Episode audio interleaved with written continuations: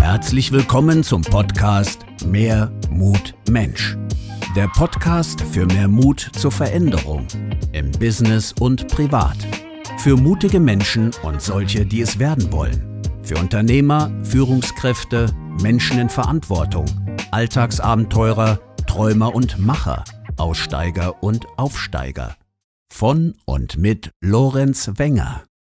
Herzlich willkommen zum Podcast Mehr Mut Mensch, der Podcast mit mutigen Menschen, für mutige Menschen und solche, die es werden wollen. Heute sprechen wir über persönlich mutige Veränderungen und Diversity in Unternehmen und Organisationen, insbesondere in der IT-Branche. Mein heutiger Gast ist eine Vollblutunternehmerin durch und durch und ausgewiesene Kapazität, wenn es um das Thema IT-Führungskräfte geht. Aber auch wenn es um Diversity geht, sie spricht sechs Sprachen und sie weiß, was es heißt, mutig zu sein.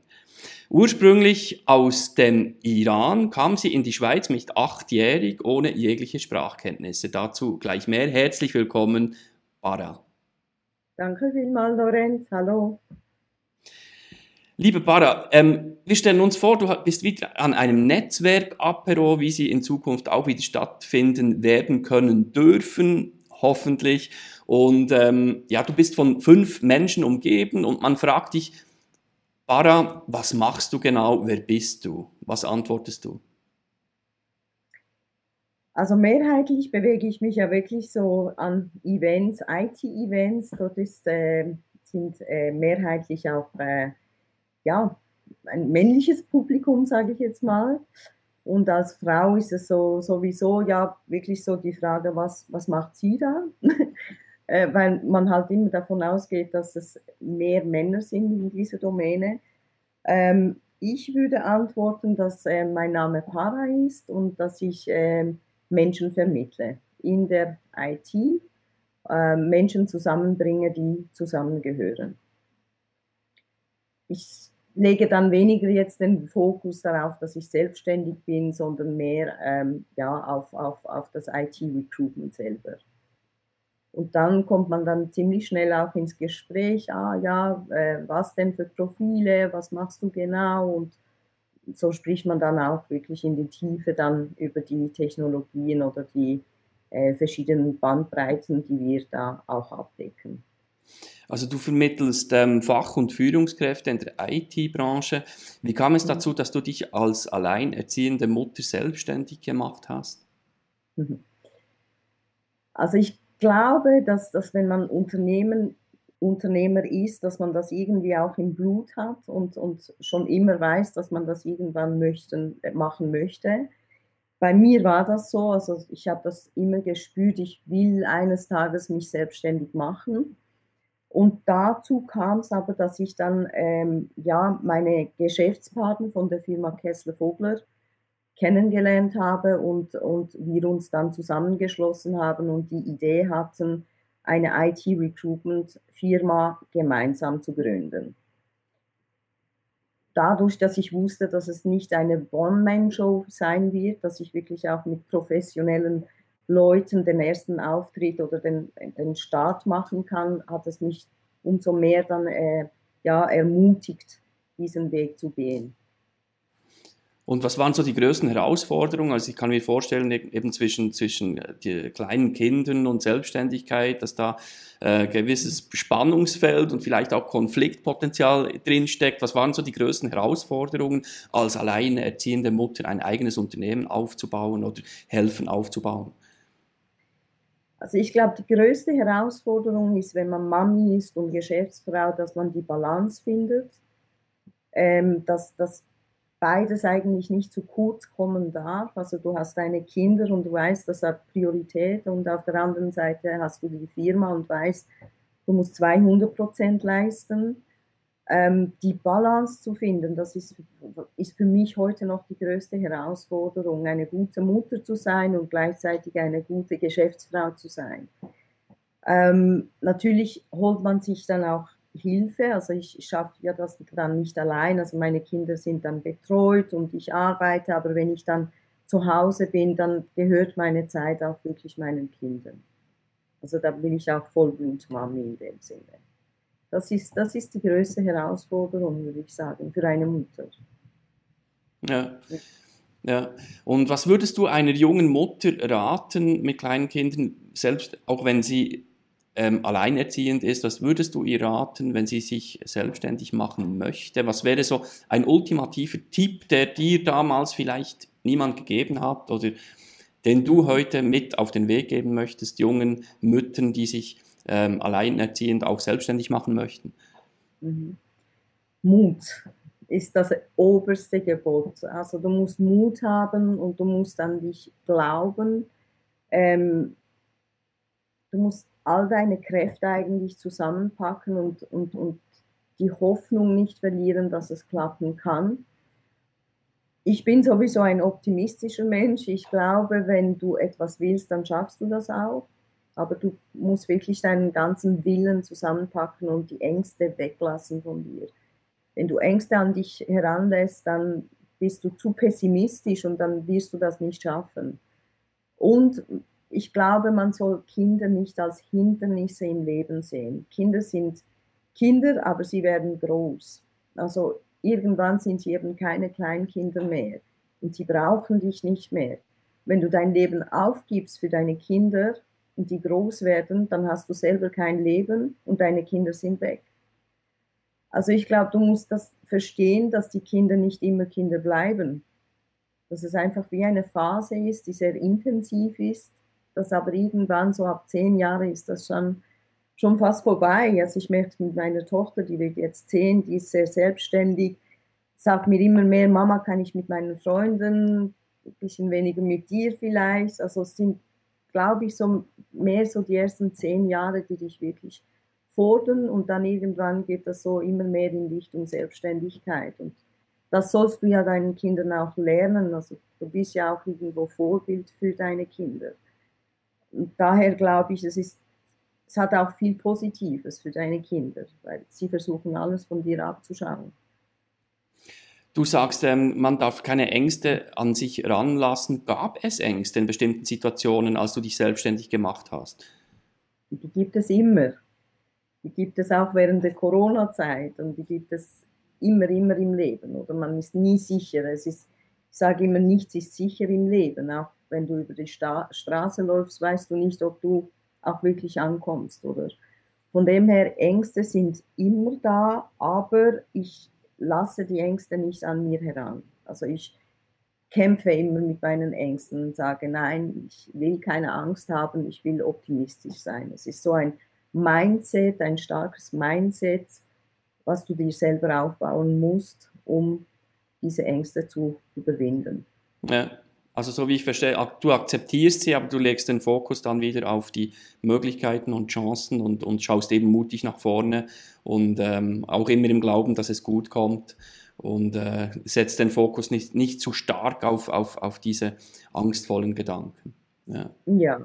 Also ich glaube halt, dass die, diese Gefühle, die sind menschlich, oder? Also ich glaube, Angst ist okay, aber man sollte mit der Angst umgehen können. Also man es gibt Leute, die ähm, steigen sich in ihre Ängste herein, oder? Und, und, und die werden dabei vielleicht auch krank oder äh, ja, ich, ich bin halt ein Mensch, ich sage, okay, es ist normal, dass man Ängste hat. Jede Veränderung bringt Ängste mit sich. Auch wenn du eine sichere Stelle hast, sieben Jahre und du wirst einen Jobwechsel vornehmen, das ist immer mit Ängsten verbunden, weil du hast das Gefühl, ich gebe jetzt meinen sicheren Job auf für etwas, was ich nicht weiß, ob es gut kommt. No risk, no fun. Also irgendwo muss man diese Ängste überwinden, sonst kann man nichts Neues an sich heranlassen. Ja. Ich möchte nochmal auf, auf deinen Moment ähm, zu sprechen kommen, als du mit acht Jahren man stellt sich vor, ähm, die achtjährige Bara Shayan kommt in die Schweiz, versteht kein Wort äh, Deutsch oder Schweizerdeutsch. Ähm, wie war das für dich? Also, magst du uns da kurz äh, in diese Gedankenwelt oder deine Erinnerung zurücknehmen? Ja, also das war sicher eine ganz schwierige Zeit für mich, weil ja, du kommst in ein Land, du verstehst die Sprache nicht, du ähm, kannst das Al Alphabet nicht lesen, weil du ja auch ein anderes Alphabet hast. Kultur, alles. Also im ersten Moment denkst du, was, was sprechen die? Kann ich das jemals lernen? Ähm, ja, wie, wie, wie, wie schaffe ich das, oder? Und aber auch da wieder, also da musst du wirklich auch wieder an dich glauben, oder? Ich habe immer gesagt, ich werde das lernen. Ich werde eines Tages so sprechen wie die. Und ich habe es geschafft und ich muss sagen, heute fühle ich mich mehr Schweizerin. Ich bin, meine Wurzeln sind in Iran, klar, aber ich war da auch wirklich nie da, oder? Und ich fühle mich hier zu Hause, aber meine Wurzeln sind absolut persisch und ich, ich liebe das Land auch, das muss ich sagen. Ähm, aber Deutsch ist meine Muttersprache heute. Also ich spreche besser Deutsch als, als Farsi heute. Und ich glaube, da musst du auch halt wirklich an dich glauben. Das gleiche war auch, übrigens, ich spreche sechs Sprachen, aber ich sage immer, ich spreche sieben Sprachen. Wieso? Weil ich finde, IT ist auch eine Sprache für sich. Und auch da, als ich damals 2002 in, in, in die IT-Welt äh, reingerutscht bin, sage ich jetzt mal, ich habe nichts verstanden. Ich habe wirklich meine Kollegen in der Pause nicht verstanden, was die sprechen. Unix, Linux, AX, Windows, äh, es hat einfach wirklich nur so in meinem Kopf uff, äh, alles so sich gedreht und ich dachte auch damals, ich werde das niemals lernen, das ist zu schwer. Und dann habe ich wieder meinen Mut zusammengepackt und gesagt, nein, du schaffst das. Du wirst das lernen. Und heute kann ich mich genauso unterhalten, so dass wenn jemand aus, nicht aus der IT-Welt kommt, einfach gar nicht mehr versteht, was ich da am Sprechen bin. Also ist wirklich lustig. Aber ich denke, du musst an dir glauben und, und, und es wollen. Dann schaffst du es. Ja, dran glauben, an sich selbst glauben und es wirklich auch wollen und dann, dann auch dranbleiben, wirklich dranbleiben. Und eben du sagst 2002, da sind ja schon ein paar Jahre dazwischen, also fast das 20-Jährige in dieser, in dieser Branche mit dieser speziellen Sprache mit dieser mhm. siebten oder deiner siebten Sprache. Heute berätst du Unternehmen, wenn es darum geht, die richtigen IT-Führungskräfte oder IT-Fachkräfte zu platzieren. Wie gehst du da vor? Was ist so dein, dein äh, Alleinstellungsmerkmal? Also ich denke schon nur deine Herkunft und, und, und deine persönliche Geschichte und eben mhm. dieser persönliche Mut. Ähm, da bist du bestimmt schon eine große Inspiration äh, für viele Führungskräfte und Fachkräfte. Wie sieht es heute aus? Das interessiert mich persönlich mit, mit Frauen Frauen in dieser IT-Branche und IT-Welt. Wenn ich mit Unternehmen zu tun habe, äh, wie du eingangs erwähntest, dann sind neun von zehn sind, äh, sind, sind einfach männliche Führungskräfte und Fachkräfte. Was sind da ja. deine Beobachtungen? Es ist eigentlich traurig, dass es so wenig Frauen gibt in der IT. Und, und mein Ziel ist es eigentlich auch, ähm, Frauen dazu zu bewegen, sich diesen Schritt zu wagen. Oder das ist wie irgendwie, äh, ich glaube, die, die ähm, Automotivindustrie, ähm, oder du hast das Gefühl, das ist einfach für Männer und IT auch, Technik, Männer. Schaffe ich nicht, kann ich nicht, ist zu kompliziert. Ähm, ja, wenn wir jetzt so den Markt anschauen, dann haben wir wirklich viel zu wenig Frauen. Also heute ist ja auch so das Thema Diversity ein großes Thema in vielen Unternehmungen. Und äh, es gibt auch gewisse Unternehmen, die sagen, ähm, wenn ich ähm, dir eine Anfrage gebe über eine IT-Stelle, dann möchte ich mindestens eine Frau als Bewerberin haben. Aber diesen Ziel erreichen wir einfach nicht, weil es viel zu wenig Frauen gibt in der IT. Oder es gibt auch viele Teams, die sagen, oh, wir haben zehn Männer, also wenn du uns eine Frau vermitteln könntest, wären wir dir sehr, sehr dankbar, weil wir haben die Balance einfach nicht im Team. Ja, ist dann wirklich schwierig. Und was ich an Frauen halt auch feststelle, so im, im, im Bewerbungsprozess, ist, dass die Frauen oftmals, sage ich jetzt mal, nicht immer, aber oftmals sich unterverkaufen.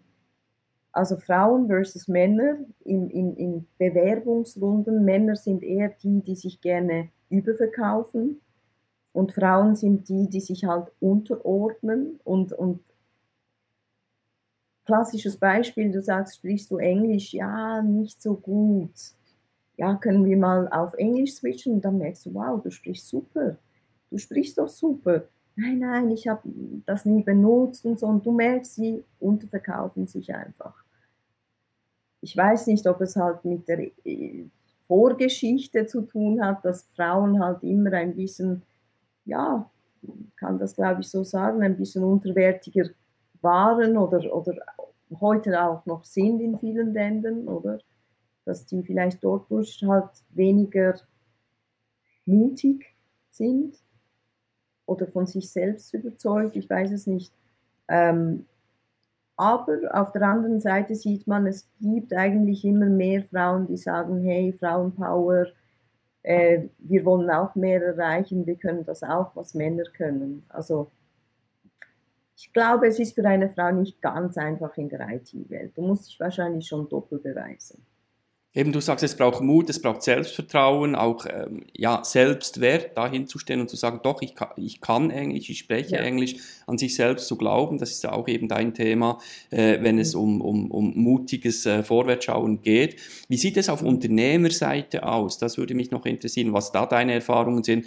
Auf Unternehmerseite ähm, das Thema Diversity oder eben Frauen in der IT-Branche bei den Entscheidungsträgern. Ich gehe davon aus, bei den Entscheidungsträgern ist das wieder dasselbe, wieder neun von zehn ähm, sind männliche Entscheidungsträger.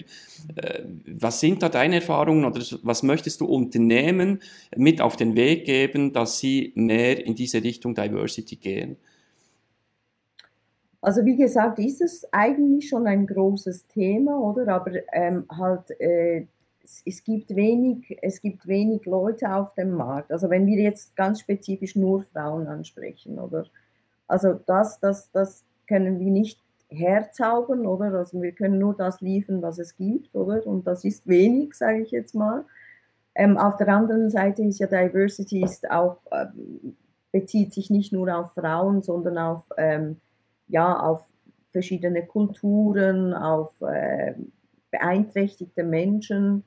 Dort braucht es halt auch mehr Offenheit, oder? Also vor allem auch, wenn wir Kulturen ansprechen, es braucht Offenheit oder dass man vielleicht auch jemanden nimmt, der halt nicht 100% gut Deutsch kann oder dass man jemanden nimmt, wo vielleicht ja ein Kopftuch trägt oder ähm,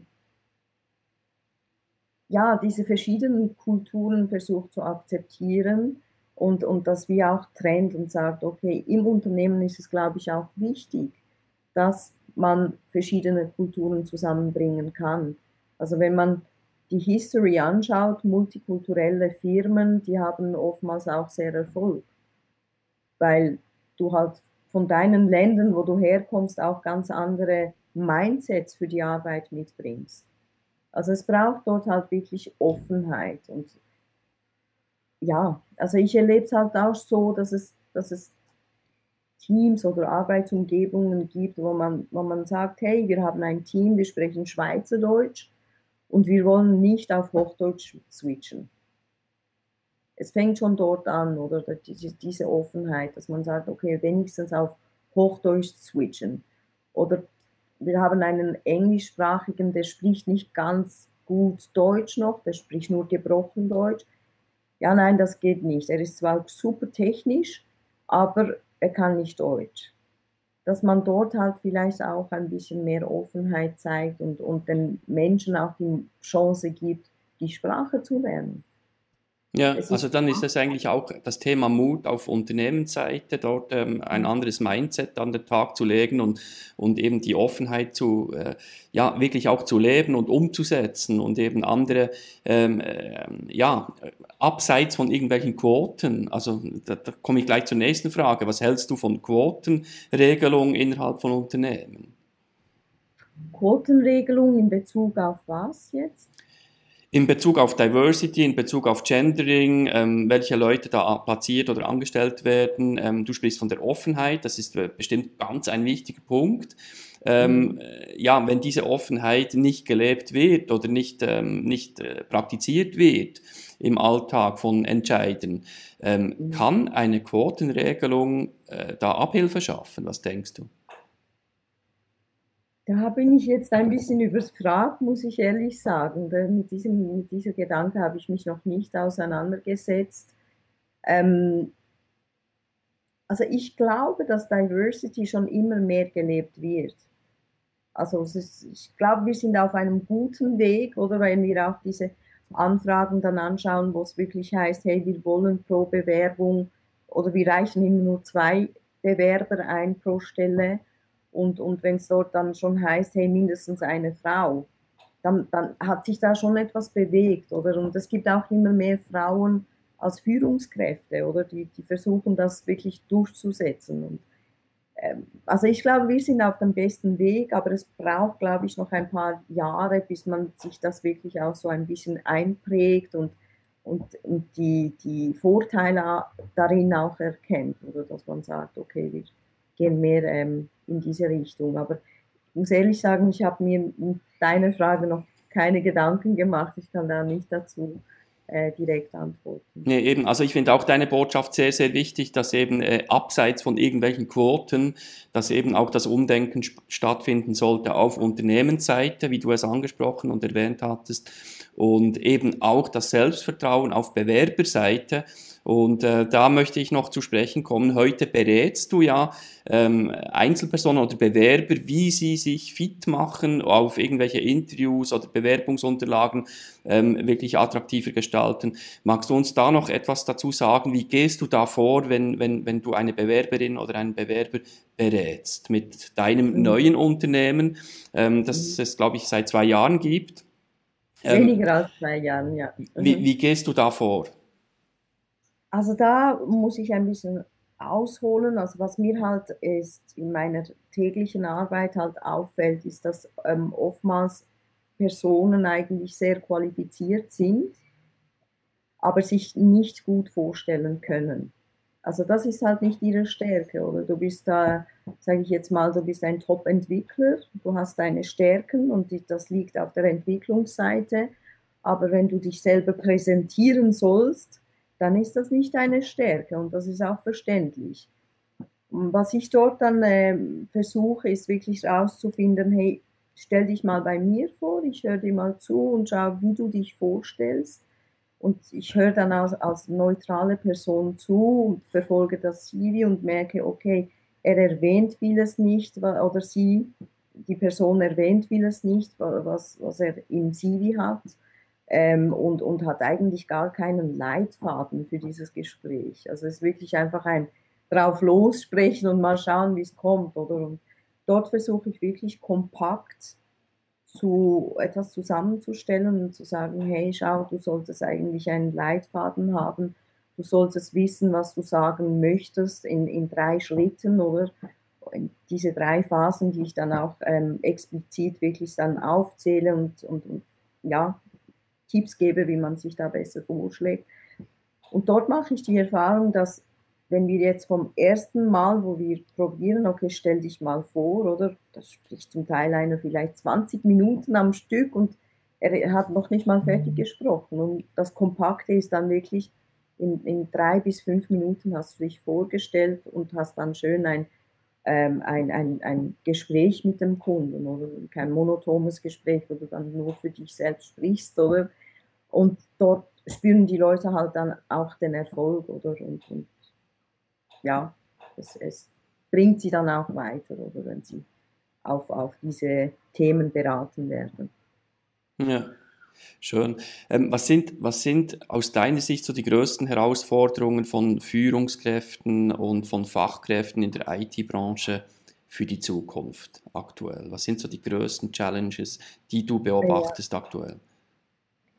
Also ich glaube, es ist der technologische Wandel.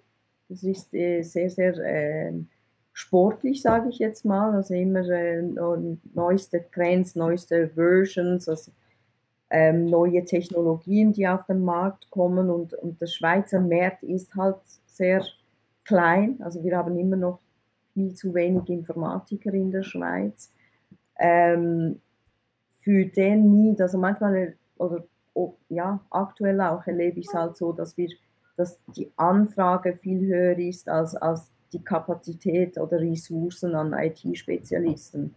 Und diese Leute zu finden, momentan halt auch wegen dem Covid suchen alle Unternehmen, vor allem in der Schweiz, also weniger halt vom Ausland, weil es da so Schwierigkeiten gibt, Leute, ähm, ja, Leute, die kommen und wieder vielleicht Wochenende wieder nach Hause müssen, oder? Also diese Ressourcen zu finden, das ist im Moment wirklich, nicht nur im Moment, immer wieder die schwierigste Herausforderung. Ähm, der Trend geht in der IT halt auch so in die Richtung, wie ich das erlebe, dass eine Stelle eigentlich zwei bis drei Funktionen in sich mitträgt. Also du suchst nicht nur einen Entwickler als Beispiel, du suchst einen Entwickler mit Handelserfahrung, also mit Trading-Erfahrung als mhm. Beispiel. Und diese Menschen zu finden, die wirklich genau das gemacht haben schon. Also er ist nicht nur Entwickler, er hat auch Trading-Erfahrung zum Beispiel. Das ist, das ist wirklich sehr schwierig, auch für uns eine sehr große Herausforderung, diese Mischfunktionen zu finden. Diese nicht reinen, äh, sage ich jetzt mal, IT-Spezialisten. Ja, ja. Was möchtest du jungen Fachkräften aus der IT-Branche, ähm, vor allem weiblichen, mit auf den Weg geben? Also ich finde es wichtig, sich ähm, zu spezialisieren, natürlich mit einem breiten Fachkenntnis, also breite Fachkenntnisse, aber ich glaube, der Allrounder, der ist ausgestorben. Also es ist wirklich schwierig, Allrounder zu vermitteln. Allrounder heißt, wenn du äh, mal im Support warst, mal im Netzwerkteam, dann warst du im ähm, System, dann hast du Monitoring, dann hast du versucht, etwas äh, im Helpdesk, also das so viele verschiedene Funktionen, aber immer so nur kurz und man kann dich nicht wirklich irgendwo reinbringen, wo man sagt, das ist der Spezialist. Ich glaube, es ist, es ist wichtig, dass man sagt, okay, ich bin spezialisiert auf Systeme oder auf Netzwerk oder auf Security oder auf Programmierung was es dann für, für Systeme, Technologien oder Sprachen sind, okay, das sei dahingestellt. Aber ich glaube, das ist, das ist schon wichtig, dass man sich ähm, auf eine kleine Welt in dieser großen IT-Welt spezialisiert. Ja, ja. Vielen, vielen Dank. Ja, jetzt noch ein paar persönliche Fragen zu dir, Bara. Ähm, mit, welchen, mit welcher berühmten Persönlichkeit würdest du gerne einen Tag verbringen und von ihr lernen? Er lebt leider nicht mehr. Es wäre der Steve Jobs gewesen. Also das ist für mich eine ganz, ganz, ganz inspirierende Persönlichkeit. Er hat unsere Welt verändert, ob gut oder schlecht, sei dahingestellt. Also, aber ähm, Steve Jobs ist, wäre für mich wirklich der Mann gewesen, den ich gerne getroffen hätte. Und ansonsten ist es, glaube ich, weniger, auf, weniger so, dass ich eine Berühmtheit gerne treffen möchte, sondern eher würde ich gerne jemanden treffen, der meine Hilfe braucht. Also dem ich Mut zusprechen kann, der vielleicht momentan ja wirklich nicht mehr weiter weiß und nicht weiß, wie komme ich im Leben weiter, wo ich aufbauen könnte und er davon profitieren könnte und wirklich sein Leben lang sagen würde, diese Frau hat mich inspiriert. Schön. Also an alle Zuhörerinnen und Zuhörer and beyond, ähm, hört zu. Ähm, Bara würde euch gerne helfen, Mut zusprechen, ähm, um da vorwärts zu schauen, vorwärts zu machen und Ängste nicht an sich heranzulassen. Ähm, wenn jetzt jemand sagt, doch, die Bara, mit ihr würde ich gerne zusammenarbeiten, wie findet man dich? Ähm, ja, also ich bin erreichbar. Einerseits äh, meine hundertprozentige Tätigkeit ist ja über die Two Pars IT Firma, also Two Pars IT. Und äh, die Beratungsfirma, das ist die Cheyenne Consulting. Also wenn man Beratungen wünscht, ähm, Mut, äh, Bewerbungsmanagement, Startup-Hilfe, was ich auch mache, das, äh, dort erreicht man mich über die Cheyenne Consulting. Und wenn es um die IT-Recruitment-technischen Fragen geht, dann gerne über, Cheyenne, äh, über Two Pars IT.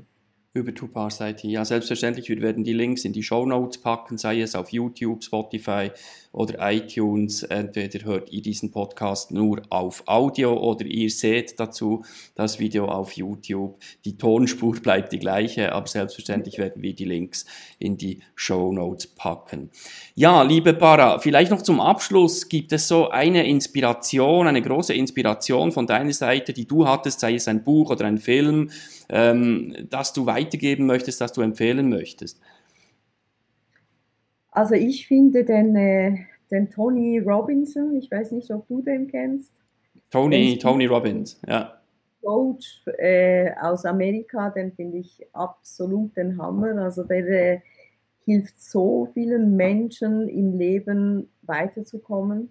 Also er hilft, gibt wirklich seine Kraft den Menschen weiter und ich finde das sehr inspirierend, was er macht. Ähm, aber meine größte Idolin ist eigentlich meine Mutter, muss ich ganz ehrlich sagen. Ah, schön. Ich glaube, die Kämpferin, die ich heute bin, die bin ich durch meine Mutter, die damals halt wirklich auch alleine mit zwei Kindern ähm, den Schritt gewagt hat, zu gehen, ähm, weil, weil sie es aus privaten Gründen halt nicht gut hatte und mit zwei kleinen Kindern aus dem Iran raus ist und uns dahergebracht hat. Ich danke ihr wirklich unendlich und sie ist meine größte Inspiration. Ich habe diese Kraft von meiner Mutter. Ah, sehr schön, sehr schön. Ja. Vielen, vielen herzlichen Dank, ähm, liebe Bara, für ähm, deine Insights in die IT-Branche und auch die äh, Insights, äh, wenn es um Diversity geht und die Platzierung von Fachkräften und Führungskräften, ähm, KräftInnen. Ähm, gibt es noch eine Abschlussbotschaft, die du den Zuhörerinnen und Zuhörern mit auf den Weg geben möchtest? Ja, bleibt mutig, denkt an eure oder glaubt an eure Träume, gebt nicht auf. Alles ist machbar und ähm, ich glaube, Optimismus ist so dein bester Begleiter im Leben. Optimismus und, und, und die Kraft in dir wirklich auch finden dafür.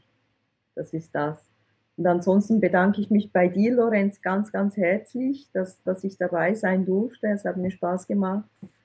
Und ja, Vielen Dank, liebe Para. Also, wenn jetzt jemand zugehört hat und das Gefühl hat, ah, ich bin noch am Zweifeln, ich habe noch den einen oder anderen Zweifel, mich selbstständig zu machen oder äh, wirklich in diesen, äh, diese IT-Branche einzutauchen, ähm, kontaktiert Para, Shayan und ähm, findet den Mut, diese Branche aufzusuchen und euch auch mutig zu platzieren und mutig zu präsentieren im Unternehmen eurer Wahl.